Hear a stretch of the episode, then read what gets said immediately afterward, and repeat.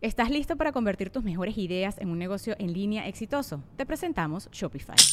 Tal vez no lo sabías, pero nuestro podcast More Than Mamis es un negocio y lo empezamos por supuesto para desahogarnos y hablar sobre la maternidad, no para convertirnos en expertas de ventas y del e-commerce. Así que sí, necesitábamos ayuda para vender nuestro merch y poner en marcha nuestra tienda. ¿Y cómo suena con Shopify?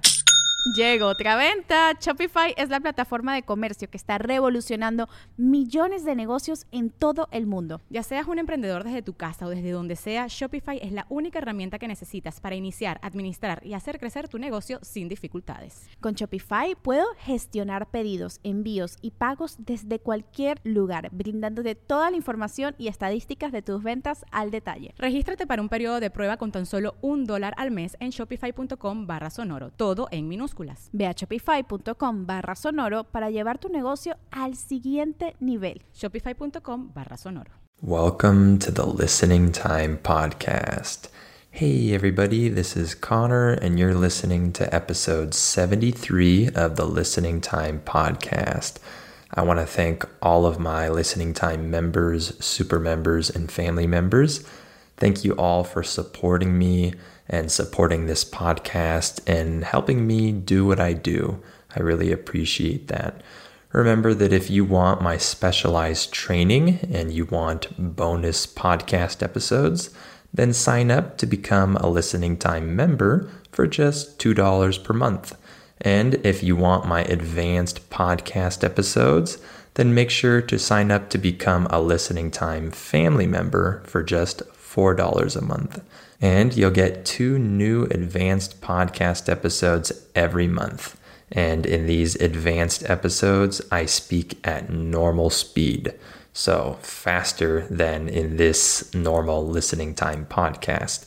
So you get the chance to practice with real native English. And this will help you take your listening to the next level. It'll help you reach an advanced level of listening and understand native speakers. So if you want that, then make sure to click on the link in the episode description below this episode.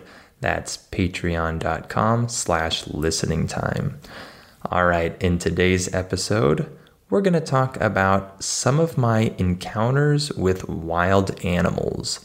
So the word encounters just refers to experiences that you have with something. So if I've had an encounter with a wild animal, this means that I've had an experience with a wild animal. Uh, I've seen and been around a wild animal outside. So that's an encounter.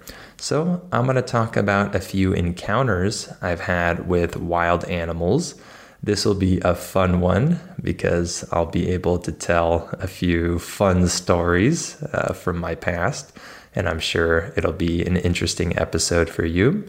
And remember that you have the transcript available for this episode. That's in the episode description below the episode. So just go down and click on that if you need it.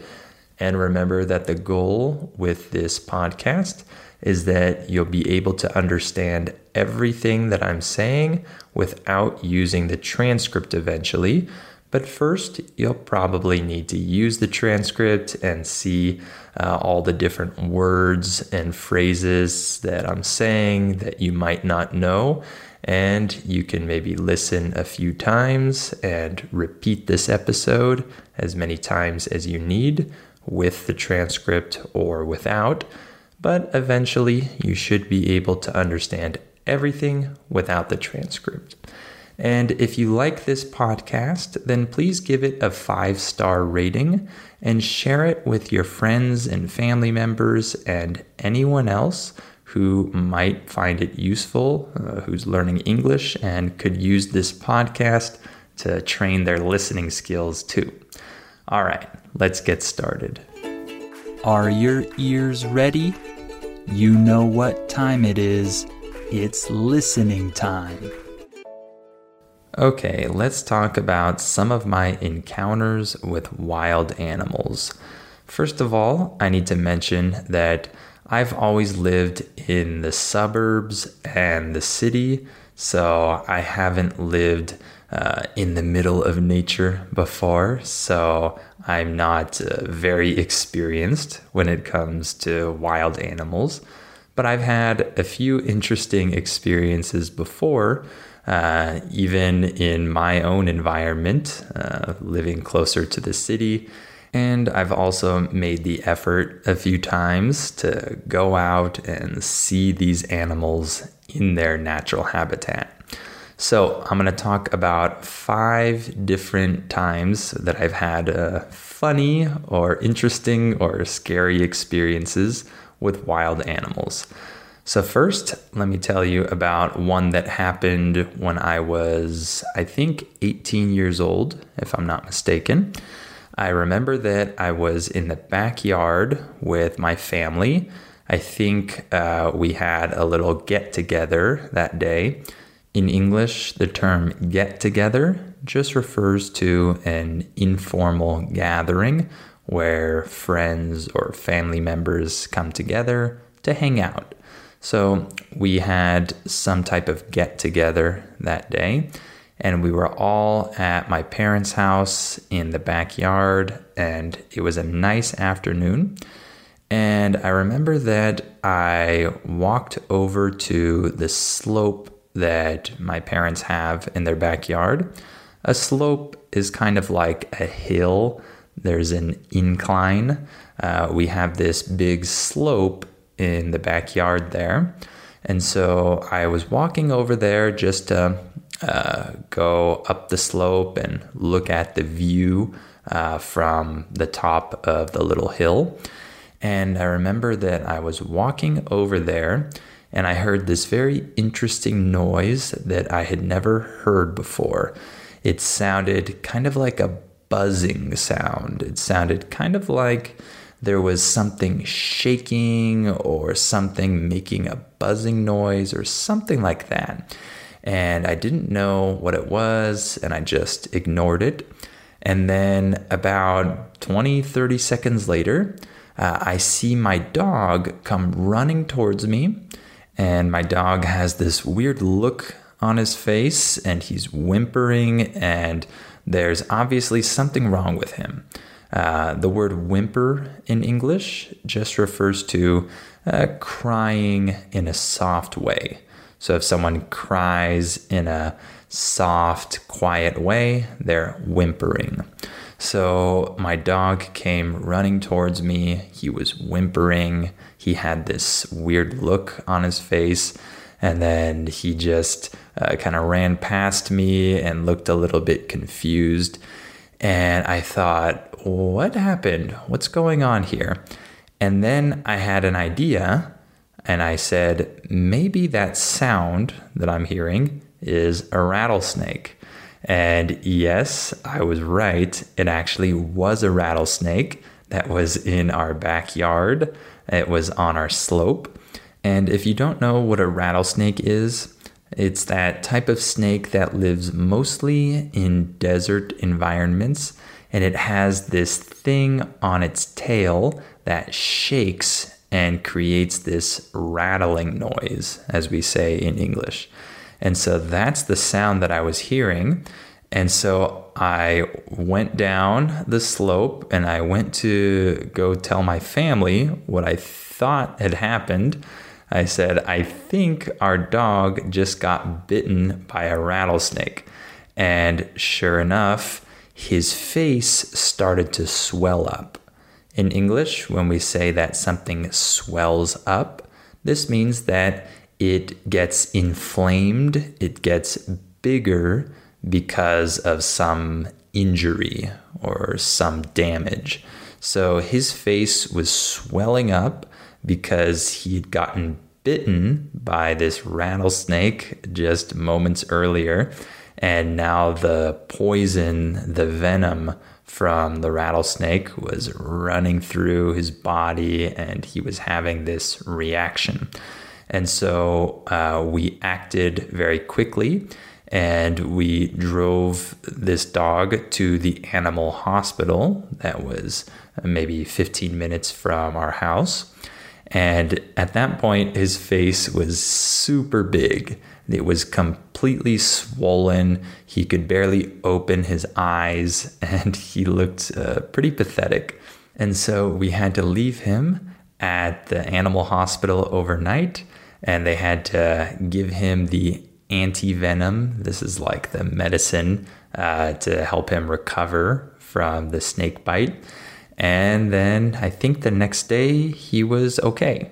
Uh, I can't remember exactly how many hours he was there for, but uh, I remember that he stayed there overnight.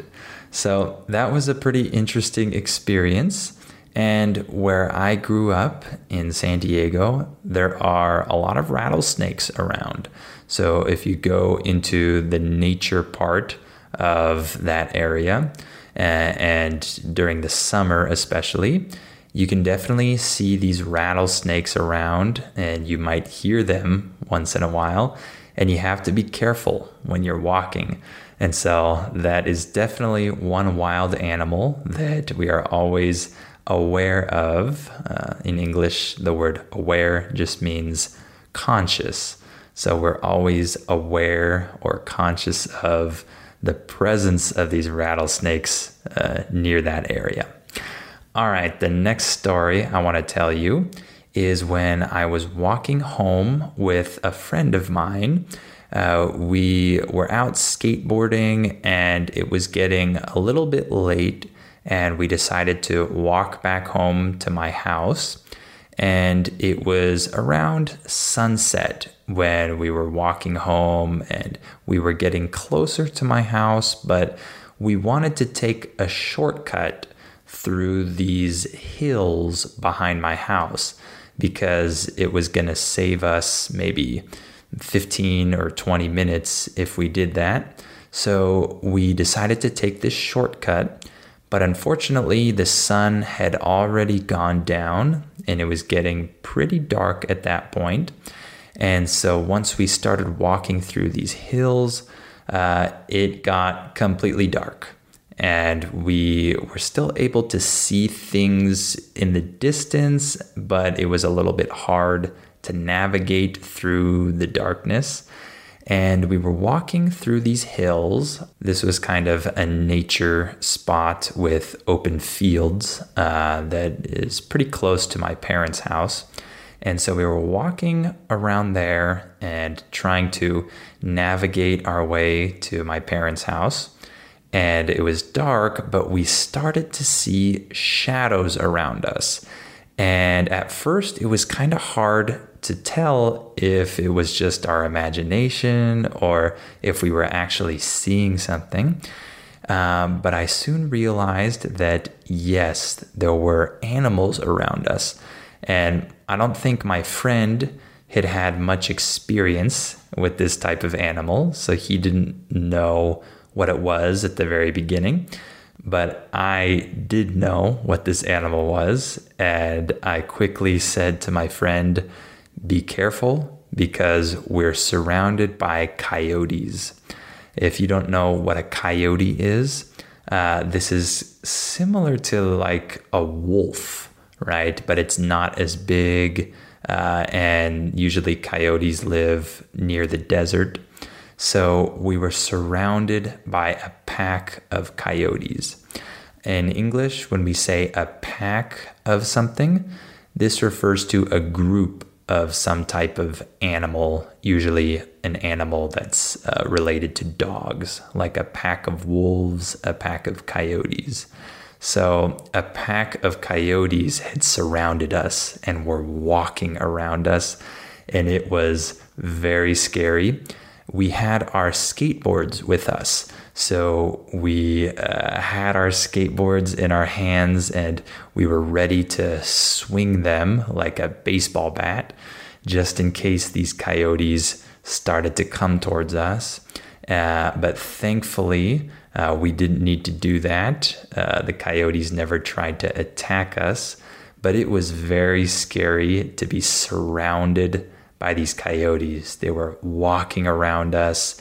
There were probably three, four, five of them. I don't remember how many, but it was scary. Uh, and thankfully, we were able to escape that situation. We didn't need to fight off these coyotes, but I definitely learned my lesson that uh, we shouldn't go through those hills at night. All right, the next story that I have for you is one that took place when I was maybe, I don't know, 12 years old, 11 years old, maybe. Uh, I was outside with my neighbor because at that time I used to play outside with my neighbor a lot. Uh, we played basketball in the street, and I think that's what we were doing. I think we were playing basketball in the front yard, and uh, we were just uh, playing basketball normally. It was a normal Saturday morning or something like that. I don't remember. Uh, but we were outside, and his dog was also outside. Uh, he had this small chihuahua. Uh, so, if you don't know what a chihuahua is, it's a very small dog that kind of looks like a rat, in my opinion. Uh, it's a pretty ugly dog but some people find them to be cute. Um, but his chihuahua was outside with us, and this chihuahua was just um, playing or walking around or something. I don't remember. and we were playing basketball, I think. And I noticed that there was a hawk flying in the sky. Uh, a hawk is a big bird kind of like an eagle, but not that big and not that cool. Uh, and there are a lot of them in San Diego, where I'm from, and they like to hunt for uh, little animals, and they're kind of like predators. And so this hawk was flying in the sky, which was very normal. We always see hawks but I noticed that it was getting lower and it was coming closer to the ground. And I thought, hmm, what's going on with this hawk? And then suddenly, this hawk came all the way down and tried to pick up my neighbor's chihuahua. Uh, this hawk came lower than I've ever seen a hawk come. And it was like at the height of my head almost and it had its talons outstretched and open. In English, the word talons refers to the feet of a bird with its sharp nails. So its talons were outstretched, ready to pick up this little chihuahua. And we were able to scare it off at the last moment because we were standing pretty close to the dog and we were able to wave our arms and make noise. And the bird got very close to the dog, but at the last second, it flew back up and didn't pick up my neighbor's dog. And this was a really funny experience to talk about afterwards. The fact that his dog almost got uh, picked up by a bird and almost got eaten. Uh, but uh, thankfully, it didn't happen and it became a funny story afterwards. But in the moment, it was very strange. It was something that we definitely weren't expecting. And it just goes to show you that in areas with a lot of hawks and birds that like to eat small animals, you need to be careful if you have a small dog because they could also be seen as prey by these birds. In English, the word prey refers to uh, some type of animal that is eaten by another animal. Okay, so the predator eats the prey. So these small dogs could be seen as prey by some of these big predator birds. So that's something that we learned after this. And uh, my neighbor was more careful with his dog after that. And my next story is a little bit different uh, because it was uh, an experience that I had that I actually paid for and that I wanted to have. And this was when I went swimming with whale sharks in the city of La Paz in Mexico. That's the way we pronounce the city in English. Uh, and this is a city that's famous for its whale sharks because you can go into the sea and you'll see these whale sharks at a certain time of year and you can actually swim with them. So I was able to do this. I was able to uh, go in the water with these huge, huge animals. Whale sharks are gigantic. Uh, they're really, really big. They are the biggest fish in the world, if I'm not mistaken. Uh, of course, whales are not considered to be fish, so whales can be bigger. But in terms of fish, the whale shark is the biggest one, I think. And we swam with some really big juvenile whale sharks. Uh, the word juvenile just refers to someone or an animal that is still growing, it's still in its younger years. So these sharks weren't even fully grown, but they were already really big. And so you can imagine how big the fully grown ones are. But it was a really cool experience. And I took my GoPro with me. So I was able to film the experience and catch these whale sharks on camera. And it was an adventure, an experience that I'll never forget because I don't think I'll ever be close to another animal that big in my life. So that was a really cool experience. And that was the only experience that I had on purpose that I'm talking to you about today. And I have one last short story. This is a funny one. Uh, my parents have a pool in their backyard. And I remember that uh, a long time ago, uh, these two ducks started to make their home in our pool. It was the strangest thing because there shouldn't have been any ducks nearby. We didn't live near any pond or lake or anything like that. But somehow these two ducks started living in our pool. And at first it was really funny because we were wondering what was going on. This is such a weird experience. But on the other hand, it was a little bit annoying because obviously these ducks were not letting us swim in our own pool because these ducks were dirty and they were leaving their mess in our pool. And it was not convenient for us uh, to have these two animals living in our pool uh, and especially because it's always important to keep your swimming pool clean and you always need to maintain it and do a lot of work on it. And it's a little frustrating when you do all of that and then these animals just come and dirty it up. And that was what was happening with these ducks. And so we had to get rid of them. And what we did is we used fishing line, uh, this line that you use when you go fishing. You put it on your fishing pole, uh, this kind of like string. We call this fishing line in English. So we used this fishing line and we ran it back and forth along the pool and we made this kind of spider web thing that didn't allow these ducks to come and swim in the pool.